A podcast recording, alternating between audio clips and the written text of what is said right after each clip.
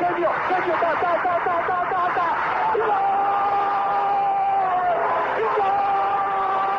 Dennis Bergkamp, Dennis Bergkamp, Dennis Bergkamp neemt de bal aan. Dennis Bergkamp, Dennis Bergkamp, Dennis Bergkamp, Dennis Bergkamp, Dennis Bergkamp. Posse de bola para Portugal, vai Éder, vai Éder, vai Éder, vai Éder, chuta, chuta, chuta!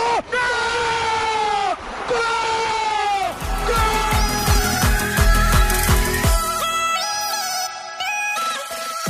Olá pessoal, bem-vindos a Bola ao Meio, podcast que aborda os temas do momento, sem fintas, mas com muitos golos.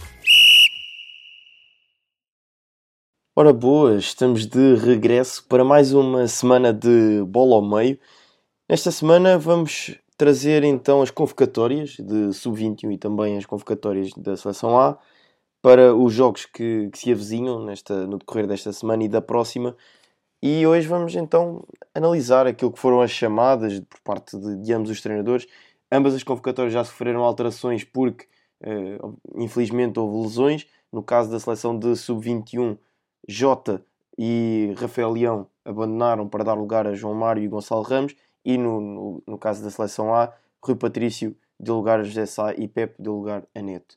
Eduardo, bem-vindo. Estás bem? Sei que estás todo contente porque, pronto, foi mais uma semana negra na, nas nossas apostas. Mas tirando isso, está tudo em ordem?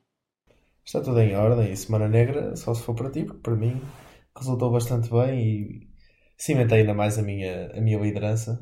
E, e pronto, por isso este podcast vai correr bem porque já está a começar bem a saber estas pontuações, portanto só pode melhorar a partir daqui.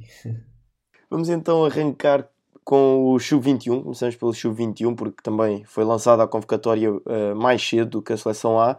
E só uma pequena nota porque nós vamos falar de vários jogadores, seja os que estão presentes, mas também outros que uh, ficaram de fora desta convocatória. Só uma pequena nota é que para esta convocatória estavam elegíveis todos os jogadores que nasceram de, depois do dia 1 de janeiro de 1998. Isso é um dado importante porque há jogadores com idades superiores a, 22, a 21 anos, aliás, um, e alguns deles que podemos falar aqui têm, inclusive, eu tenho aqui um jogador que já tem 23 anos, mas porque fez anos um, já no decorrer deste ano 2021 e, portanto, uh, nasceu depois de, do dia 1 de janeiro de 1998. Portanto, isso é uma nota que é importante dar para que uh, estejam dentro do contexto.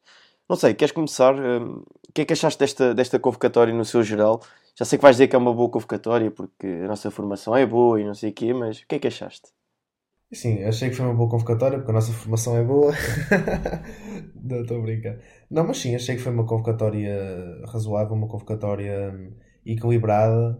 Um, juntou as peças todas que eu achava mais importante ter juntado. Infelizmente, acho que ficaríamos bastante mais fortes com o Rafael Leão e, e com o Jota. Mas tanto o Gonçalo Ramos como, como o João Mário têm, têm capacidade para, para desequilibrar com as suas características uh, individuais.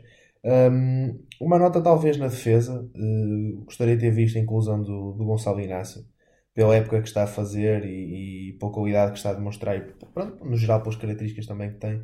Não sei até que ponto é com Leite e com Queiroz fosse ser titular, isto contanto que Queiroz até pode vir a ser titular, dada uh, o historial que tem de, de seleções jovens. Um, porque pela época que está a fazer está, seria, se poderia ser mais complicado. Uh, mas gostaria de ver o Gonçalo Inácio. Não sei até que ponto é que ele pode não ter sido convocado para ficar de backup para, para a seleção A. Já vimos que não deve ser esse o caso, agora com a lesão do Pepe ter entrado o, o Neto. Um, mas seria talvez a última, seria talvez a única nota assim que eu, que eu deixaria no, no caso da defesa. De resto, acho que temos uma equipa bastante equilibrada e com qualidade em todos os setores. Não, talvez a defesa possa ser aquela que, no, por exemplo, no caso da lateral direita, com Thierry e Tomás Tavares, que são jogadores que, não, eh, pelo menos a meu ver, não inspiram assim muita confiança para já, um, contanto que ou deve jogar na esquerda. Tirando isso, talvez acho que temos uma equipa, uma equipa com qualidade, mas mesmo no, no caso da defesa, Diogo Leite, experiência de Primeira Liga, Queiroz também, Diogo Daló está, está a fazer uma época muito boa no, no AC Milan, tanto na direita como na esquerda. Um, no caso do meio campo, já acho que, acho que temos um meio campo muito equilibrado, que com soluções para, vários, para superar vários contextos e, e vários cenários que possam ser uh, impostos à nossa, à nossa seleção. Um, fica a curiosidade também para ver onde é que pode jogar Pedro Gonçalves, se, se joga nesse meio campo a 3 ou se pode jogar mais encostado à linha. Nós até estávamos a falar em off na possibilidade dele jogar uh, a partir da linha, que a meu ver seria uh, uma opção interessante, visto que não há Jota um, e temos Trincão e o Chico Conceição que jogam os dois maioritariamente na direita. Um, poderia ser interessante ver Pota jogar de, da esquerda para da esquerda para dentro um, seria uma opção interessante, com, com também, provavelmente o titular será Tiago Tomás, dada a consistência e época que está a ter no, no Sporting, um, a profundidade que ele também pode dar, e depois no meio campo, para, para concluir, quando temos jogadores como, como Florentino, como Jetson, mesmo o Fábio Vieira, que tem, que tem mostrado qualidade esta época, o Bragança, o Vitinha, que são jogadores todos com, com e claro, foi Soares também é o último, um, têm, todos, têm todas características uh, diferentes, mas características ao mesmo tempo semelhantes na, no sentido da, da, qualidade de colocação de bola no passe, na, na visão de jogo. Seja, são jogadores que, que um, vão dar muita, vão criar muitas oportunidades para os nossos, avançados uh, finalizarem e uh, acho que temos uma, temos uma seleção bastante interessante que também vamos enfrentar seleções interessantes, no caso da, da Inglaterra, e claro que este, este Campeonato da Europa Sul-21 está, está marcado pela, pela convocatória da França. Uh, pela convocatória, não, pela seleção que a França, que a França vai apresentar. Mas acredito que temos hipótese para, para ir longe neste, neste Sul-21. Sim, uh, estiveste bem nesse, nesse teu discurso. Tocaste alguns pontos uh, bastante interessantes.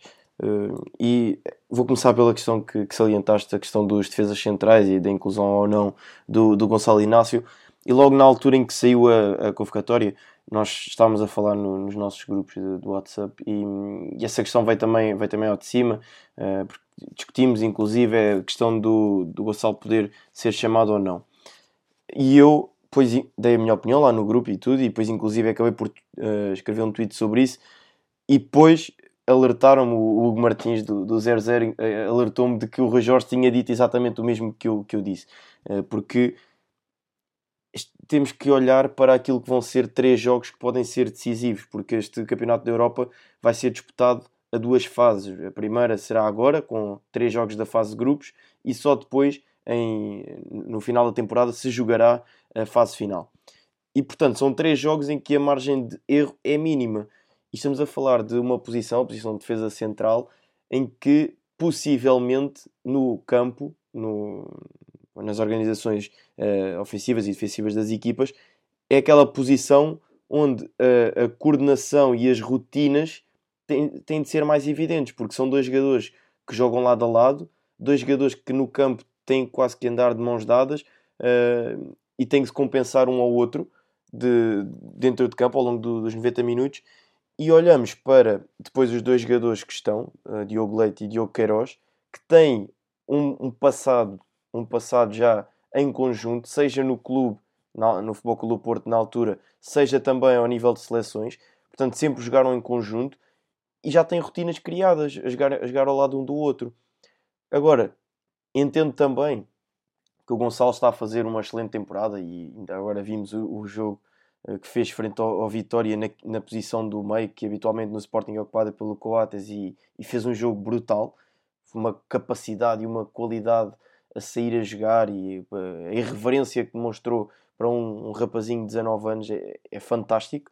Uh, mas eu entendo Rui Jorge, tem que entender, uh, porque possivelmente eu faria a mesma opção que ele. Uh, porque são três jogos onde não vai dar para treinar nem para, para, preparar e criar rotinas, não é? São três jogos em que Portugal não pode falhar e aqueles dois jogadores oferecem garantias e conhecimento que têm um do outro, porque jogam juntos, já se conhecem, e portanto acredito para a equipa seja mais proveitoso poder ter um, Diogo Leite e Diogo Queiroz. Agora, na fase final é ainda uma equação, a inclusão ou não de, um, de Gonçalo Inácio, mas a partir daí, a partir deste europeu, tenho a certeza absoluta e posso dizer isto, um, meto quase as minhas mãos no fogo em como Gonçalo Inácio vai fazer parte da, da seleção de sub-21 a partir do, do europeu. Isso é certo, não tenho qualquer dúvida sobre isso. Depois, tocaste também na questão do defesa direito, dos defesas direitos, porque convocaram, o Rui Jorge convocou quatro defesas direitos, isso a mim foi o que me fez mais confusão nesta, nesta convocatória, porque estamos a convocar quatro defesas direitos, obviamente cada um com a sua qualidade à sua medida, uh, mas depois não levamos nenhum defesa esquerdo. Tudo bem que Nuno Mendes foi retirado da seleção de sub-21 para integrar a seleção A.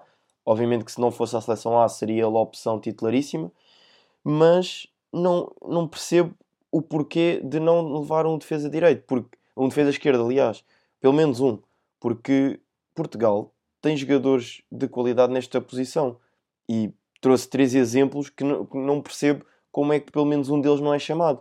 Temos Ruben Vinagre no Famalicão, esta temporada já fez 12 jogos e está a fazer uma época razoavelmente boa na Primeira Liga.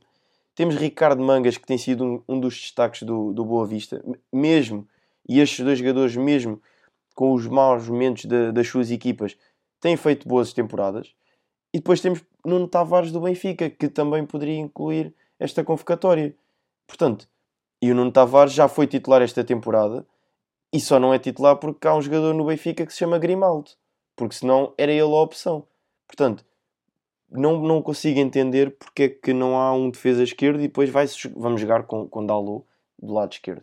Tudo bem que o Dalot também está a fazer, já fez a posição no, no Milan, mas eu preferia muito mais, atendendo também às outras opções para o lado direito, Tomás Tavares, Thierry Correia e Pedro Pereira, preferia muito mais ter um Dalot a jogar do lado direito e ter qualquer um destes três, um Vinagre, um Mangas ou um Tavares do lado esquerdo. Sim, mas não achas, não achas que, por exemplo, eh, a questão que falaste do, do Gonçalo Inácio se poderia aplicar neste caso com, com esses jogadores que mencionaste? Se calhar o Vinagre menos, mas o Mangas e o, e o Nuno Tavares se calhar, eh, se calhar mais, porque eu percebo a tua ideia, mas temos que ter em consideração que o Dalov está a fazer, eh, fez vários jogos esta época lateral esquerdo e é uma opção de qualidade para essa posição. O Thierry Correia, Tomás Tavares, ok, aceito. Pedro Pereira, por exemplo, para mim, se calhar eu tirava o Pedro Pereira, aí sim, para pôr, uh, ou até o Thierry, para pôr um defesa esquerdo, mas contando que se calhar seria o Daló uh, que ia jogar na mesma. Eu duvido que, mesmo até por essa questão que tu falaste do Gonçalo Inácio, porque de facto não, não haveria muito tempo para, para treinos aquisitivos, não é? Sim, sim, sim, eu entendo, mas lá está, foi aquilo que eu disse. A posição de defesa central, uh, porque joga sempre com um parceiro ao lado, as rotinas são mais difíceis de criar do que a posição de, de um defesa esquerdo, não é? Um, mas eu entendo, entendo isso. Mas lá está, foi isso que disseste. Por exemplo, para que levar 4? Ok, levava 3, seja o Dalot ia sempre, depois seja Tomás Tavares, Thierry Correia ou Pedro Pereira destes três, escolhia dois e incluía um defesa esquerdo para ter até, quem sabe, um backup. Porque vamos imaginar que o Dalot se lesiona, tem uma infelicidade, é expulso algo, alguma coisa e depois vai fazer mais uma adaptação. Aqui é que para mim me custa um pouco a entender é neste sentido, porque qualquer um destes três jogadores eu via com facilidade e o Vinagre, inclusive, fez parte da qualificação para, para este europeu. Ele esteve na, na convocatória, era ele e o, e o Nuno Mendes. Fizeram parte da qualificação de, desta equipa de sub-21. Portanto, não consigo perceber como é que, pelo menos, o Vinagre vá a, levar, a seguirmos a lógica da, já conhecer o grupo e estar integrado nas ideias do treinador, seria ele então a, a integrar, portanto, a, a, convocatória. Depois, outra questão que eu lanço é a questão dos guarda-redes, por exemplo. Temos Diogo Costa e o Max, que obviamente não são titulares nos seus clubes, longe disso, mas que a qualidade está, está mais do que evidenciada.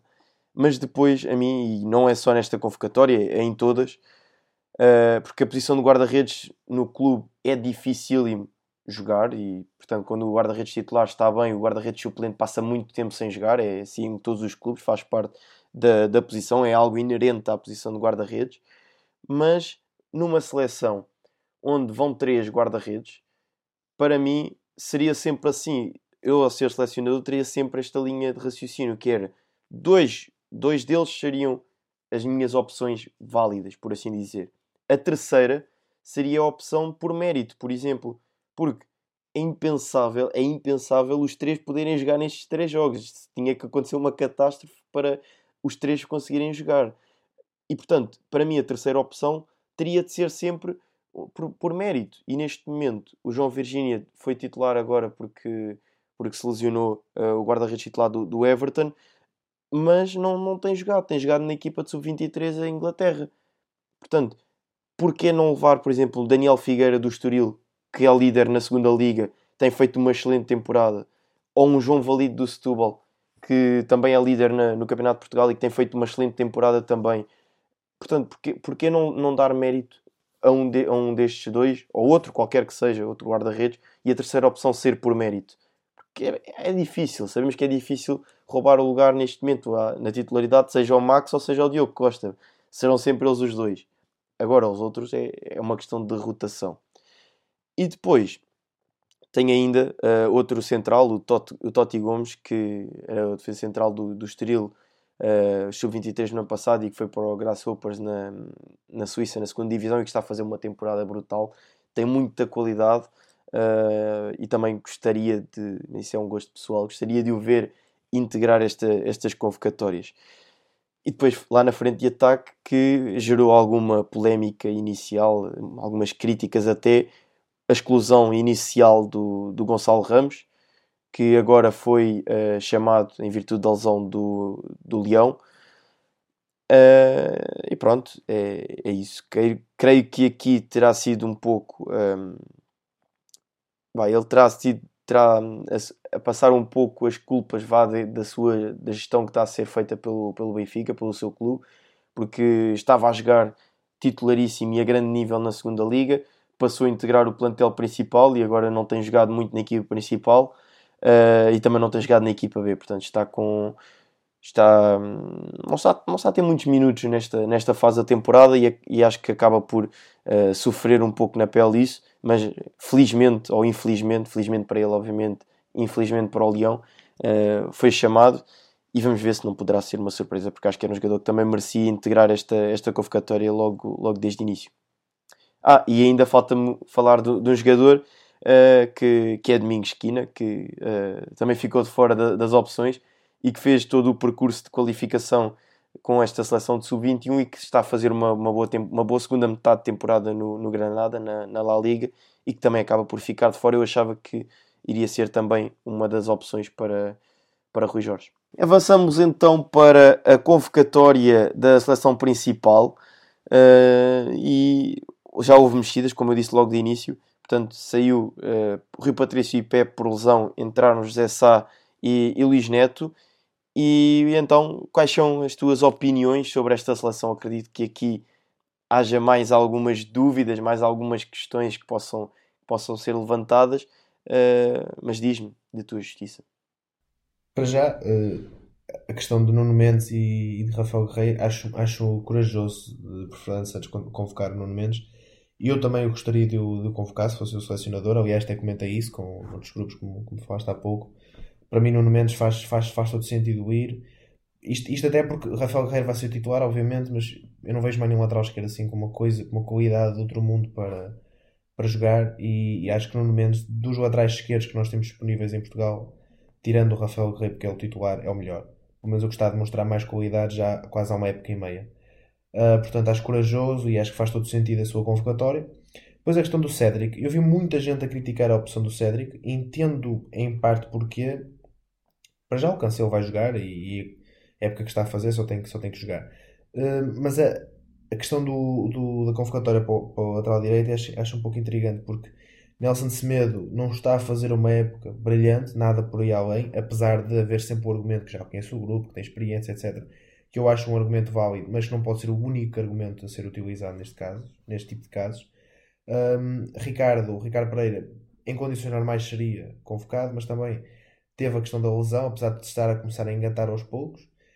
Um, ou seja, numa perspectiva em que o Fernando Santos deve ter escolhido essas duas opções por estes ou por outros argumentos que possam ser apresentados, a convocatória do Cédric para mim faz sentido, porque o Cédric não vai ser aquele lateral que, que te vai surpreender e que te vai fazer estar a ver o jogo e, e, ser o maior destaque da equipa, mas é um jogador que cumpre, é um jogador certinho, é um jogador eh, com, com altos níveis de concentração, não é uma má opção, tendo em conta que vai ser um backup para o Cancelo e até para o lateral esquerdo, caso haja algum desastre, como estavas a falar.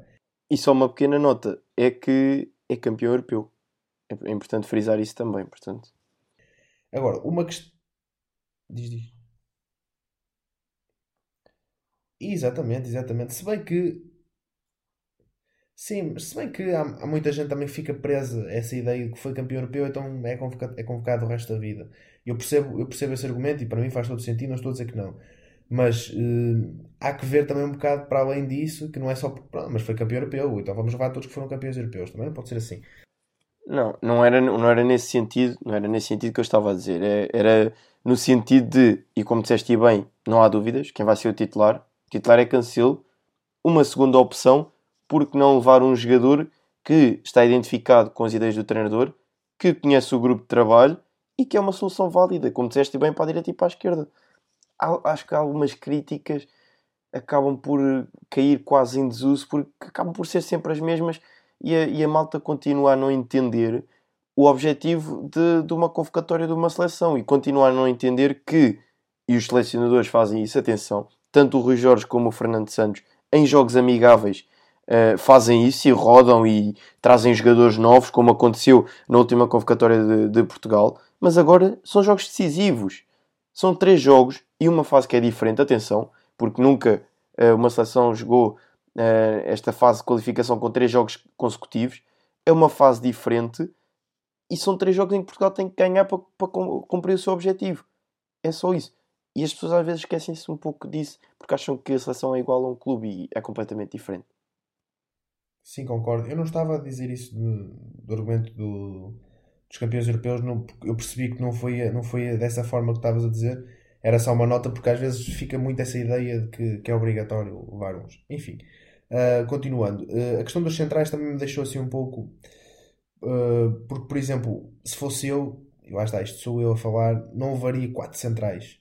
Tendo em conta que há Danilo e Palhinha, porque imaginemos um cenário em que é preciso. E, e eu levava três centrais e Danilo. Porquê? Imaginemos que há um cenário, acontece alguma coisa e tem que ir um, um dos médios para a central, temos o, temos o Danilo e porquê, porquê que isto faz sentido? Porque tens o Palhinha para jogar a 6, tens o Neves para jogar a 6. Ou seja, levar 4 centrais para mim hum, é, é, perder um pouco, se calhar, noutra zona do campo, que nós felizmente temos qualidade em todas as áreas, mas poderia-se levar mais uma opção que até mostrasse outro tipo de recursos hum, e talvez deixar o, o Danilo, podia jogar titular perfeitamente, mas deixá-lo como opção para, para quarto central. De resto, acho que pronto, na convocatória original Pepe Rubem Dias, Fonte fazia sentido, Domingos Duarte também. Um, agora Neto, pronto, tem a questão do grupo e de conhecer o grupo, etc, o que pode ser, pode ser importante, apesar de não ser um jogador que me inspira muita confiança, mas lá está, são, são opiniões pessoais. Um, no meio campo, acho que a convocatória faz, faz, todo, faz todo sentido. Um, há a questão William, mas basta-nos abrir nas, nas aplicações normais de, de resultados o perfil do William e vemos o porquê do William não ser convocado. Não é porque é um mau jogador, não é porque tem falta de qualidade, não é porque não tenha sido importante ao longo destes últimos anos com Fernando Santos na seleção, é porque simplesmente tem, tem tido problemas esta época, pouco tempo de jogo, lesões e o Fernando Santos tem que pensar um pouco mais além disso. E acho que fez bem na convocatória que, que levou. Acho que Palhinha é um pouco. Ele, ele disse isso na conferência porque foi uma, uma questão que foi uma convocatória que levanta muitas questões. Um, e ele propriamente disse que, que ia utilizar estes três jogos para conhecer melhor o jogador, para integrar o jogador no grupo, para ver que realmente aquilo que ele pode dar. Um, e acho que também é. Acho que faz sentido, porque nós até podemos pensar, ok, sai o William, costuma jogar a 8, que tem outro tipo de características que o Palhinha não tem, porque é um 6 mais puro, digamos assim, se calhar levava-se outro jogador com essas características. E o Fernando Santos não faz isso, leva o Palhinha, porque nós também temos que ver que temos o Danilo e o Palhinha para 6 e depois temos o Ruben Neves, que apesar de ser um 6, tem, tem características diferentes. Tem características que pode jogar mais ofensivo. Tem passe longo, passe, qualidade de passe, tem qualidade de remate. Ou seja, não é aquele 6 puro que, que, só, que joga mais recuado. Tem, tem outras vertentes. Claro, é, é, aí, é aí que eu ia chegar. O Moutinho para mim continua a ser um jogador fantástico. Absurdo mesmo, tendo em conta sobretudo a idade que tem. É um jogador super certinho e que muita, muita qualidade que ainda continua a demonstrar. O Renato também se falou muito que podia não ser convocado. Quando digo falou muito, é das coisas que eu fui vendo nas redes sociais. Falou-se também que podia não ser convocado. E eu continuo a achar que o Renato, para mim, faz todo sentido ser convocado porque é um jogador que oferece recursos que pouca gente na seleção oferece. E isso aí é, é, é sempre interessante ter. Seja o Oliveira, dada a época que está a ter, não só pelos golos, porque fala-se também dos golos, muitos golos de penalti, eu sei que isso para mim vale o que vale. São golos que são precisos ser marcados na mesma dada a época que está a ter, a influência que está a ter no Porto, também faz todo sentido. Depois o, o resto é tudo, são todos jogadores obrigatórios, até passando para o ataque, com André Silva, Jota, Félix, o Neto. O Rafa é aquela questão que também levantou algumas, algumas dúvidas. Um, se bem que eu acho que pode ser um jogador que faz. Pode ser, não, é um jogador que faz sentido uh, estar na seleção.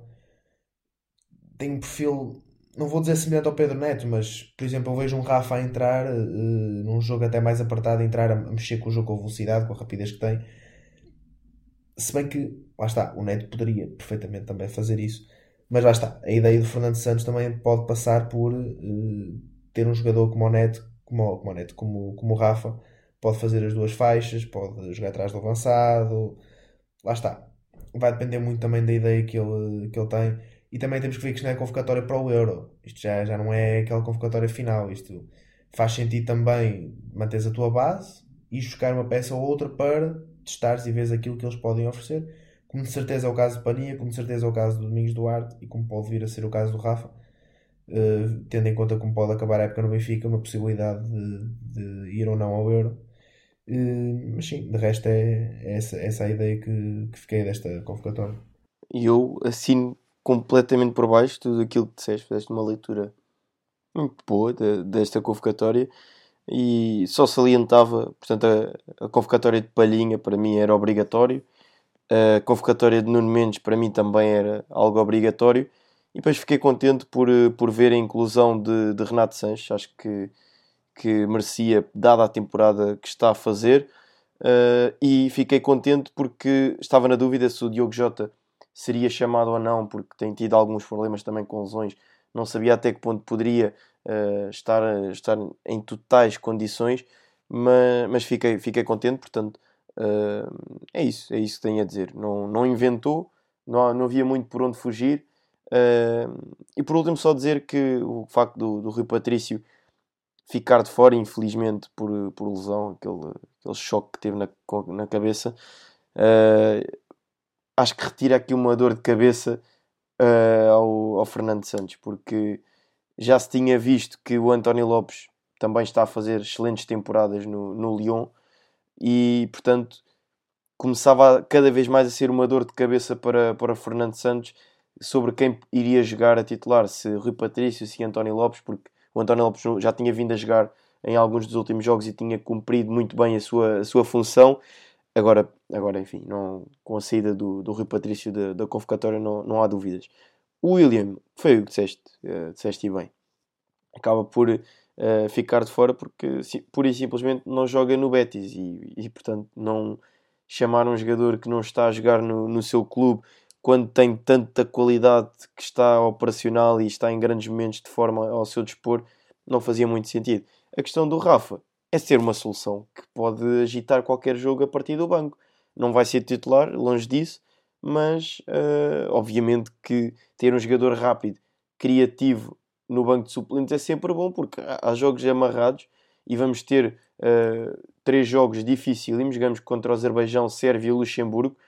Destes três equipas, apenas a Sérvia poderá ser aquela equipa que se pode abrir mais para o jogo. As outras duas equipas vão se fechar fechadinhas lá atrás e, portanto, ter um jogador criativo, rápido, que pode dinamizar e mexer qualquer jogo é sempre importante. Portanto, acho que, que fez bem incluir também o, o, Rafa.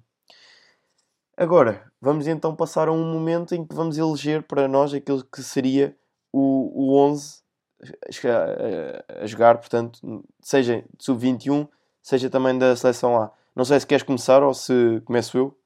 Olha, posso começar já que estamos na seleção A. Um, convém reforçar que isto seria o 11 que nós pessoalmente uh, jogávamos e não aquele que se calhar pode fazer mais sentido para o Fernando Santos.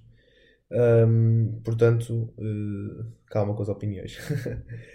sim, sim, porque aí mudava. Portanto, o meu 11 não tem nada a ver com aquele 11 que vai jogar. Isso é importante frisar, mas vamos então.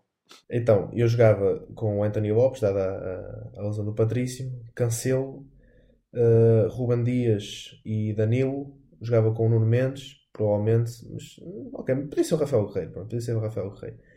Um, jogava com Palhinha e jogava com um, e jogava com uh, deixa-me pensar aqui um bocadinho para eu arriscar aqui qualquer coisa. Pronto, ok, sim, jogava com Palhinha. Para ser mais conservador, vou dizer o Ruba Neves, se bem que o Sérgio também podia encaixar aqui isto uma espécie de um 4-2-3-1, digamos assim. Um, depois, esquerda, jogava com, com Jota. Uh, direita, jogava com.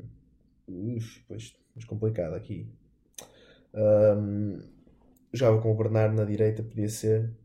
Se bem que o Bernardo podia jogar a médio também era fixe. Não, mas o, o, o Bernardo na direita, Bruno e depois o Bruno atrás do, do Cristiano. Isto é sempre complicado porque deixa-se de fora Félix, deixa-se de fora André Silva, deixa-se de fora o Renato. Isto depois podia, eu, podia, eu podia ter repuxado aqui um, assim, um 3-4-3 e, e punha aqui várias peças interessantes, assim para inventar um bocadinho. Mas assim, acho que seria um 11 interessante, acho que seria um 11 com equilíbrio, no caso do meio campo. Uh, o Bruno jogando ali atrás do, do avançado é onde ele joga melhor. Com, com Cristiano com apoio nas faixas, jogadores que jogam bem por dentro, com laterais que jogam bem, jogam bem abertos, uma boa profundidade.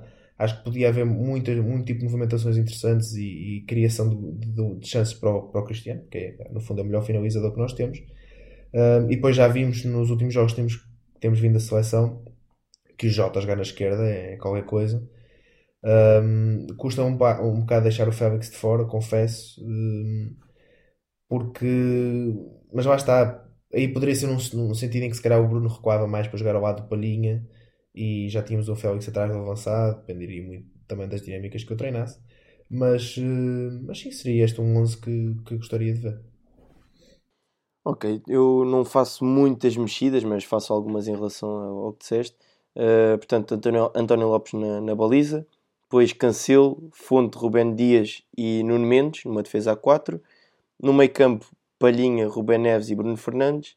E depois na frente de ataque, o Bernardo, o Jota e o Ronaldo. Portanto, não, não fugiria muito daquilo que é a base da, da seleção. A minha escolha no meio campo foi onde eu tive mais, dúvidas, na, na posição 8, por assim dizer, porque temos peças válidas, Rubén Neves, Moutinho, Renato também tem estado num, num excelente momento e atendendo àquilo que o Bruno tem feito um, na, portanto, no United, onde tem ficado muito, muitas vezes um, na frente e descurando um pouco mais o seu trabalho defensivo. Portanto, colocar o Renato, que seria aquele box-to-box -box, e é um, um pulmão incansável, corre para a frente e corre para trás, poderia ser uma opção válida para dar mais equilíbrio à equipa. Mas vou apostar no Ruben pelo seu momento, está a fazer uma época extraordinária também uh, e, e, dá seguranças defensivas e ofensivamente é um jogador também com, com capacidade. Depois, uh, atendendo aos dois laterais que eu colocava a jogar, o Cancelo e o Nuno Mendes, dois laterais com características muito ofensivas, e tens, eu metia o Palhinha porque defensivamente tem sido aquele polvo que nós temos visto no Sporting. Uh, e depois eu aqui tinha uma opção interessante que era uh, colocar o Bernardo e um jogador que não está aqui, uh, que era o Pote.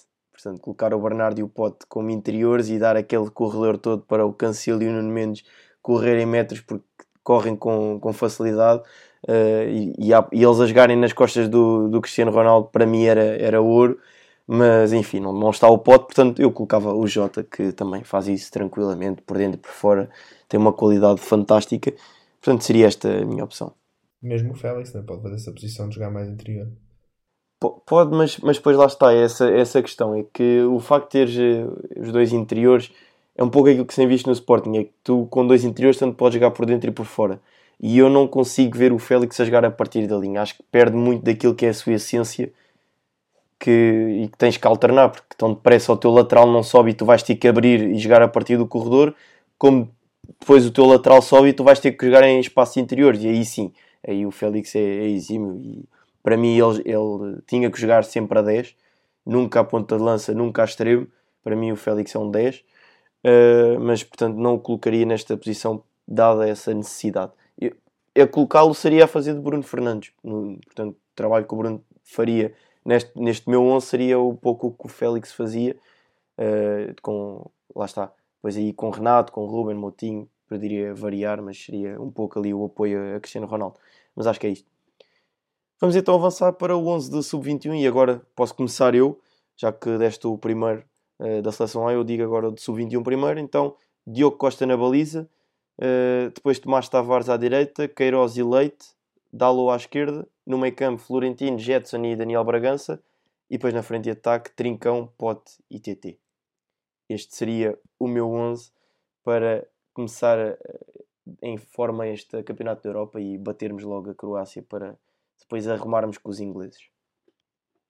Ora bem, eh, gosto, gosto. Eu eh, jogaria também com Diogo Costa, jogava com o Davó na esquerda. Na direita.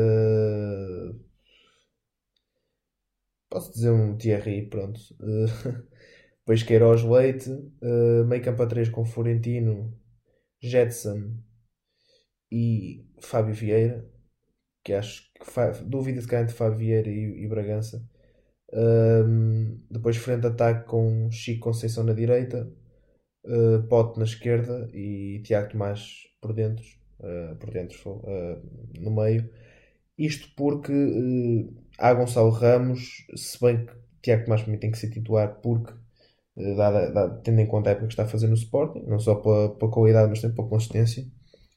Um, depois, a questão do, do pote na esquerda pode levantar dúvidas. Isto é o que estamos a falar da questão do, do Chico e do, e do Trincão, de um deles jogar à esquerda. Se houvesse o Jota, pronto, era diferente. Mas a questão do pote, hum, que eu gosto de o ver no Sporting a jogar como interior esquerdo, se bem que na, tua, na esquerda não íamos ter o, da, o teria mais preferência de puxar para dentro por causa do pé, pé direito. Daí também ser um pouco difícil essas dinâmicas mas acho que na mesma seria, seria, seria a opção mais sensata a meu ver. Um, e depois, porque o Chico Conceição em detrimento do, do Trincão, são preferência pessoal, digamos assim. Acho que o Trincão é um craque, mais que se mais jogador uh, do, que o Chico, do que o Chico é agora. Um, mas acho que sempre, que sempre vejo o Chico entrar no Porto fico, fico maravilhado e, e gostava de ver assim a, a titular. Vamos então avançar porque o nosso tempo já, já está a passar, está a ficar curto e ainda temos vários temas para, para falar. E avançamos então para a equipa da semana e escolhemos então aqui o Famalicão de Ivo Vieira que em dois jogos conseguiu um empate com o Braga em casa e depois foi até à Madeira vencer o Marítimo por 4 bolas a 0 numa excelente uh, jogatana do, do Famalicão. E eu trouxe aqui só assim três 11 do Famalicão esta temporada, portanto, para, só para explicarmos um pouco aquilo de, que são as diferenças, uh, e trouxe o último 11 do João Pedro Souza, frente ao Nacional, uma derrota por 2-1 na Madeira, em que jogou com o Luís Júnior, Patrick William, o Babich, o Queiroz e o Vinagre, depois no meio campo o Ugarte, o Assunção, o Gustavo Assunção e o Kraev, e depois na frente o Heriberto Tavares, o Ivo Rodrigues e o Anderson Oliveira, e jogou num 4-2-3-1. Depois passou para Silas, e o último 11 do Silas, frente ao Boa Vista, uma derrota pesada por 3-0 no Bessa, e jogou com um 5-2-1-2 com Gil Dias, Richelli, Diogo Queiroz, Babic e Vinagre, Lukovic, Pepe Rodrigues e Ugarte, e depois Alexandre Guedes e Heriberto Tavares na frente.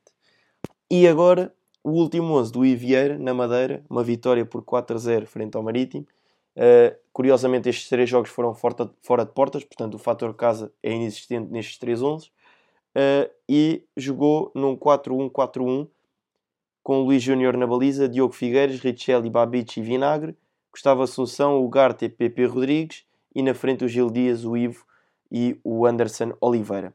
E portanto, para mim, estas são as premissas que eu lanço para, para cima da mesa, é que o Famalicão finalmente regressou uh, ao treinador de projeto. É, tudo bem que com João Pedro Sousa não estava a correr bem, uh, poderia ser necessário, enfim, entenderam que seria necessário uma chicotada psicológica, mas optar por Silas, que é um treinador com ideias completamente distintas daquelas que tem João Pedro Sousa, para mim acho que foi um, pá, um nem, sei, nem sei como é que é dizer, mas Acho que é um, um tiro nos pés quando se escolhe um, o treinador, o Silas como treinador, uh, tendendo àquilo que era o perfil de João Pedro Sousa e são perfis completamente distintos. E agora sim, voltar aí Vieira acho que se enquadra no perfil de João Pedro Sousa e no perfil de projeto que esta equipa do Famalicão tem. E basta olhar para os 11 e para a disposição tática, que é muito idêntica. Apenas o Vieira inverteu o triângulo do meio campo, jogando com um defensivo e dois ofensivos, e o, o João Pedro Sousa jogava com dois defensivos e um mais ofensivo. Tu, tu, portanto, acho que acaba por ser aqui um, um regressar. Uh, e pronto, não houve muitas, não houve muitas mexidas na, na, no restante do, dos 11, mas era essa premissa, para mim, está, está assim importante. Mas não quero também estar aqui já a tirar foguetes para a malta de Famalicão porque muitas das vezes o que acontece em equipas que têm alguma qualidade é as chicotadas psicológicas e aquilo funciona dois, três jogos e depois volta ao mesmo. Já vimos N exemplos disso. Não estou a dizer que neste caso do Famalicão será, irá ser o que se vai passar, porque gosto muito do Ivo como treinador e acho que é um treinador de enorme qualidade e encaixa na perfeição o Famalicão no seu perfil de treinador. Portanto, estou curioso mesmo para ver aquilo que, um, ehm, que vai surgir deste Famalicão até o final da, da temporada. Sim, e um, eu vi o jogo contra, contra o Braga e porque eu fiquei logo, digamos, contente com a opção de Vieira, que é um treinador que eu sempre gostei e gostei muito do que ele fez no, no Vitória e fiquei, fiquei entusiasmado até com o que poderia ser, porque, porque este Famalicão, há coisa que não, que não falta é qualidade no plantel. Isso aí não falta. E faltava era, notava-se muito que João Pedro Sousa depois, pronto, teve os problemas que teve, mas notava-se um bocado que faltava uma voz de comando para dentro do campo. E o primeiro jogo que eu vi do, do, do Ivieira, ouvi os, aqueles berros com aquela voz grossa dele e percebi logo, parece que os jogadores ficam logo em sentido e ok, vamos fazer mas é que, que ele manda e acabou. E notei que a equipa estava muito mais concentrada, com uh, que estava melhor organizada e sobretudo com muitas melhorias na, na troca de bola, nas movimentações que fazia, mesmo na consistência, a consistência defensiva ainda está e o Marítimo até conseguiu criar, não marcou nenhum gol, mas conseguiu criar algumas, algumas ocasiões, sobretudo com desmarcações do Rodrigo Pinho. Mas é uma equipa que melhorou em, em dois jogos e, e que nota-se que está mais coesa. E a questão que tu falaste bem do, do Silas para mim também não fez muito sentido. Eu vejo o primeiro 11 do Silas já com 5 defesas e eu fiquei um bocado. Pronto, ok. Uh, há que ter em conta um bocado também a identidade do clube e aquilo que eles têm vindo a apresentar estes últimos anos, este último ano que tem, mostrou, mostrou sucesso e agora chegar aqui do nada pega lá 5 defesas mas pronto, mas são as opções do treinador, não, não veio a não, a não resultar, mas acho que com o Ivieira o Famalicão vai dar um salto, ele próprio disse que o importante agora até ao final da época é somar pontos, na próxima época podemos pensar em jogar bonito, e o Famalicão já saiu da zona de, de descida, e sinceramente vejo o Famalicão acabar ainda bem mais acima do que, do que está agora. Ok, uh, vamos então avançar para o jogador da semana e força qual foi o jogador da semana que, que trouxemos? Ora bem, o jogador da semana vai deixar uh, muitas pessoas contentes. um, é o Lionel Messi, mais, uma, mais um excelente jogo de, de Messi, dois gols e uma assistência. Uh, apenas podemos passar aqui por, um, por, uma estatística assim rapidamente: 3 remates à baliza, 87% de eficácia de passe, 2 passos-chave, enfim. Um, e foi um jogo do.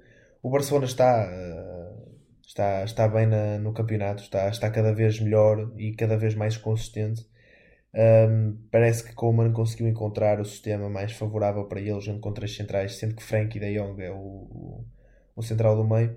Acho que foi um jogo muito interessante pela forma como conseguiram um, incluir os laterais no processo ofensivo, sobretudo na chegada à área, chegada até zonas de, de finalização, mais deste, porque a Alba foi mais para, para a zona de, de cruzamento. Um, mesmo Dembélé e Griezmann estiveram muito soltos com qualidade, Pedri também. Um, e achei que foi um jogo que, pronto, que foi mais a, a, a qualidade de Messi a, a, sobressair-se na forma como.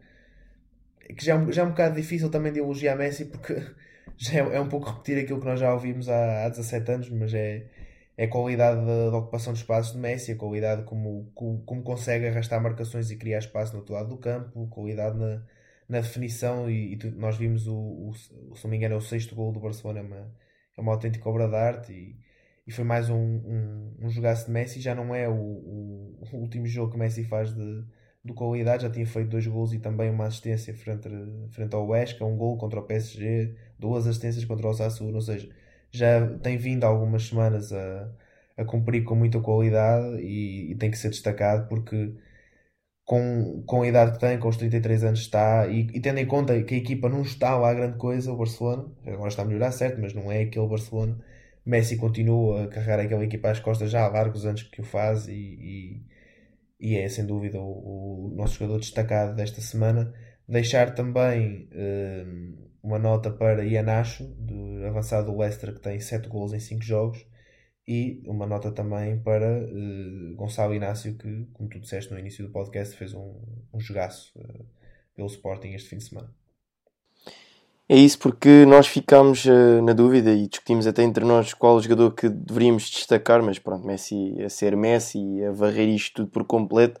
E é curioso que um, ehm, ele acaba por fazer uh, pelo Barcelona, ou seja, no campeonato, 661 golos.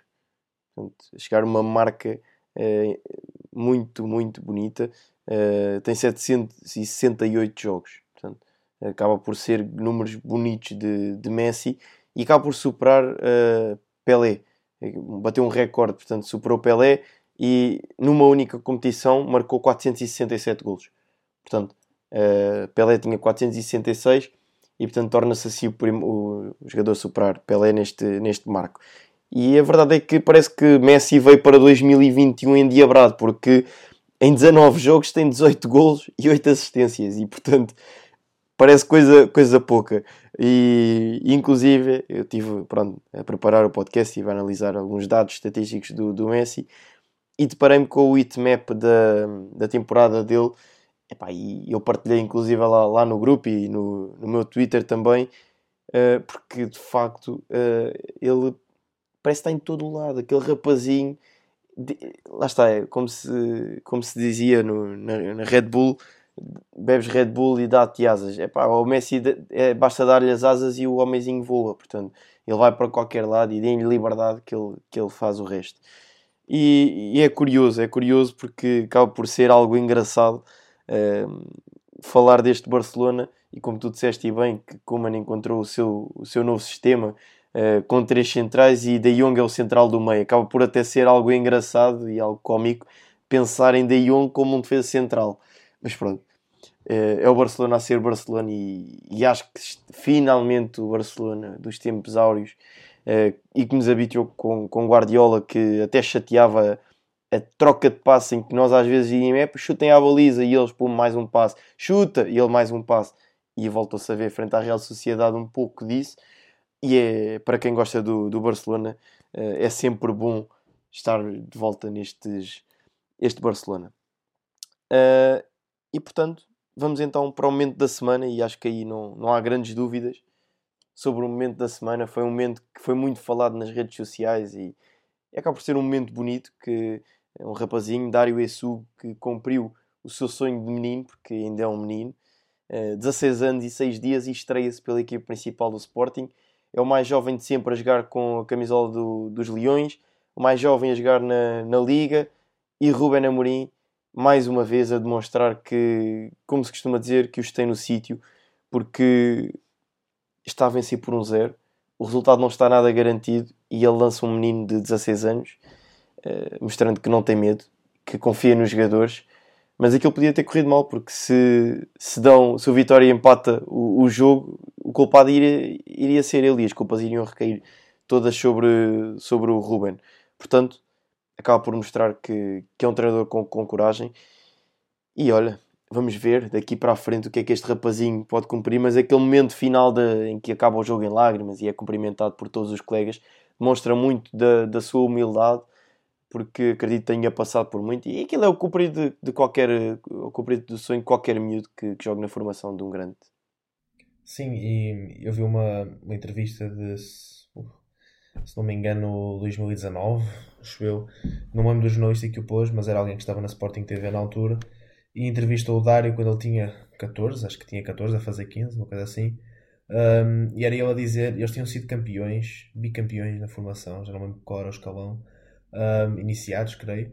E era ele a dizer: Isto aqui é o Sporting, nós aqui atingimos, somos campeões porque trabalhamos imenso, é para atingir o nosso objetivo, queremos sempre ganhar. Ou seja, mesmo um miúdo de 14 anos já mostrar uma, uma maturidade e um discurso que não são todos que, que o demonstram. E, e depois também esse, o momento foi, foi, foi muito bonito ele é cumprimentado por toda a gente, tipo, é consolado, mas depois continua a chorar ainda mais. Mas pronto, aquilo é a vivência de, de lá está, o viver de um, de um sonho. E depois também uma nota para, para Ruben Amorim, porque continua a mostrar ser um, um, um comunicador de excelência, que ele próprio deu a, a tacada dele a dizer que se os miúdos quiserem saber que, que se quiserem os miúdos da formação quiserem jogar, sabem para que o é têm que vir. E de facto não é só, não é só palavras, é ações e e acho que foi um excelente golpe de comunicação do, do Ruben Amorim. E, e foi um momento muito bonito. De, mesmo as fotos que o João Mário pôs com, com ele também foi, foi, foi bonito de ver. E a brincadeira, inclusive, eu depois também vi com, com o TT uh, eh, para, não, para não ficar com ciúmes. e lá está, é aquilo que temos vindo a falar ao longo desta temporada, é que demonstra o espírito de grupo que, que vai dentro daquele, daquele balneário que é, que, é, que é muito bonito e de facto é, tem sido uma das grandes valias deste Sporting. Sim, e não podíamos, obviamente, não descartar este momento do, do Dário, que foi, que foi bastante importante, mas também uh, mencionar o gol do, do Ricardo Nunes, guarda-redes do, do Varzim, que marcou de baliza a baliza, e também Bono, o guarda-redes do Sevilha, que, que, marcou aos 94 minutos, um gol que, que deu o empate na sequência de, de, um canto. Ou seja, foi um fim de semana que teve dois gols, dois guarda-redes. Não me lembro se isto alguma vez aconteceu na história, provavelmente aconteceu, mas assim, guarda-redes em ligas minimamente conhecidas. Acho que não, eu não me lembro, no, desde, desde que vejo futebol, não me lembro disto acontecer. Portanto, foi um fim de semana também marcante neste, neste sentido. E pronto, vamos então avançar para o último capítulo do nosso podcast e é as apostas em que eu levei uma abada nesta semana. Pá, foi mais uma semana medíocre da minha parte, uh, em que o Eduardo fez 6 pontos, eu fiz apenas 2 pontos em 4 jogos, foi coisa boa. E portanto o Eduardo está em rondas a vencer por 3-1 e em pontos tem 13, eu tenho 9, portanto vai na liderança. E esta semana, como falámos em seleções, vai haver seleções nós centrámos apenas e só nos jogos de Portugal.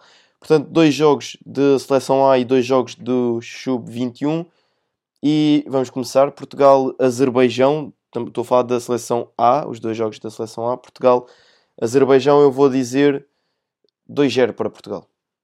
Uf, estás a ser. Estás a, não sei porque é que estás a menosprezar a nossa seleção e a nossa capacidade. Uh, eu vejo Portugal a dar um 4-0 ao Azerbaijão.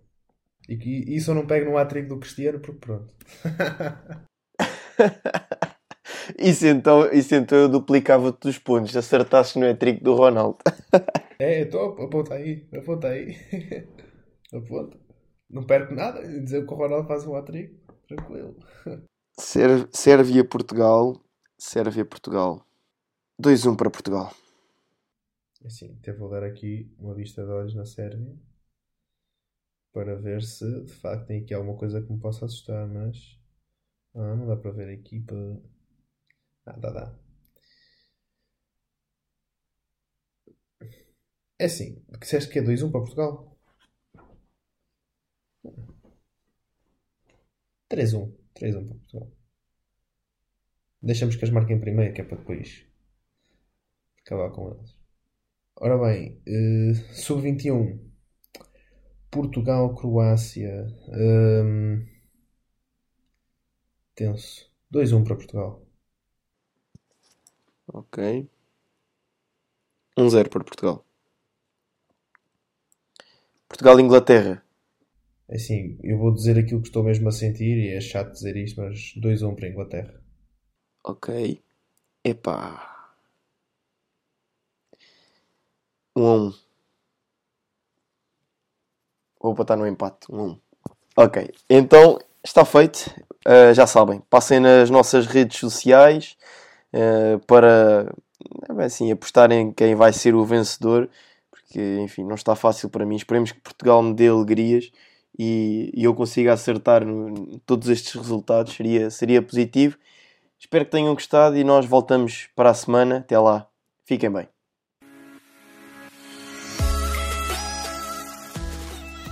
Obrigado por nos terem seguido em mais um episódio.